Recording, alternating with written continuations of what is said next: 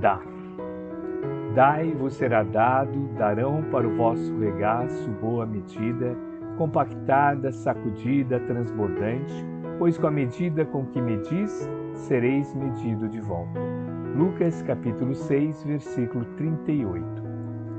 As maiores transformações de nossa vida surgem quase sempre das doações que fizermos. Dar, na essência, significa abrir caminhos, fundamentar oportunidade, multiplicar relações.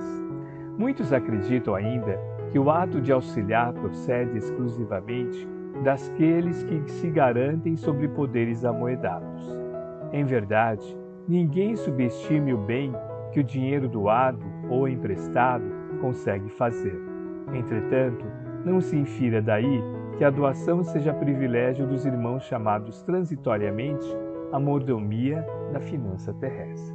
Todos podemos oferecer consolação, entusiasmo, gentileza, encorajamento. Às vezes, basta um sorriso para varrer a solidão. Uma frase de solidariedade é capaz de estabelecer vida nova no espírito em que o sofrimento crestou a esperança. A rigor, todas as virtudes têm a sua raiz no ato de dar. Beneficência, doação dos recursos próprios. Paciência, doação de tranquilidade interior. Tolerância, doação de entendimento. Sacrifício, doação de si mesmo. Toda dádiva colocada em circulação volta infalivelmente ao doador, suplementada de valores sempre maiores. Quem deseje imprimir mais rendimento e progresso em suas tarefas e obrigações, procure ampliar os seus dispositivos de auxílio aos outros e observará, sem delonga, os resultados felizes de semelhante cometimento. Isso ocorre porque em todo o universo as leis divinas se baseiam no amor, no amor que no fundo é a onipresença de Deus em doações eternas. Em qualquer soma de prosperidade, de paz, realização e plenitude, o serviço ao próximo é a parcela mais importante, a única, aliás, suscetível de sustentar as outras atividades que compõem a estrutura do êxito.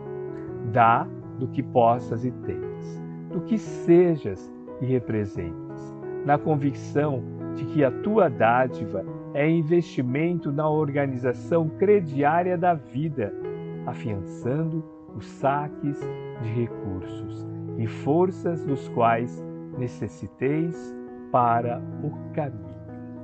Dar e dar-se-á, ensinou-nos o Cristo de Deus. Unicamente pela bênção de dar é que a vida de cada um de nós se transformará numa bênção.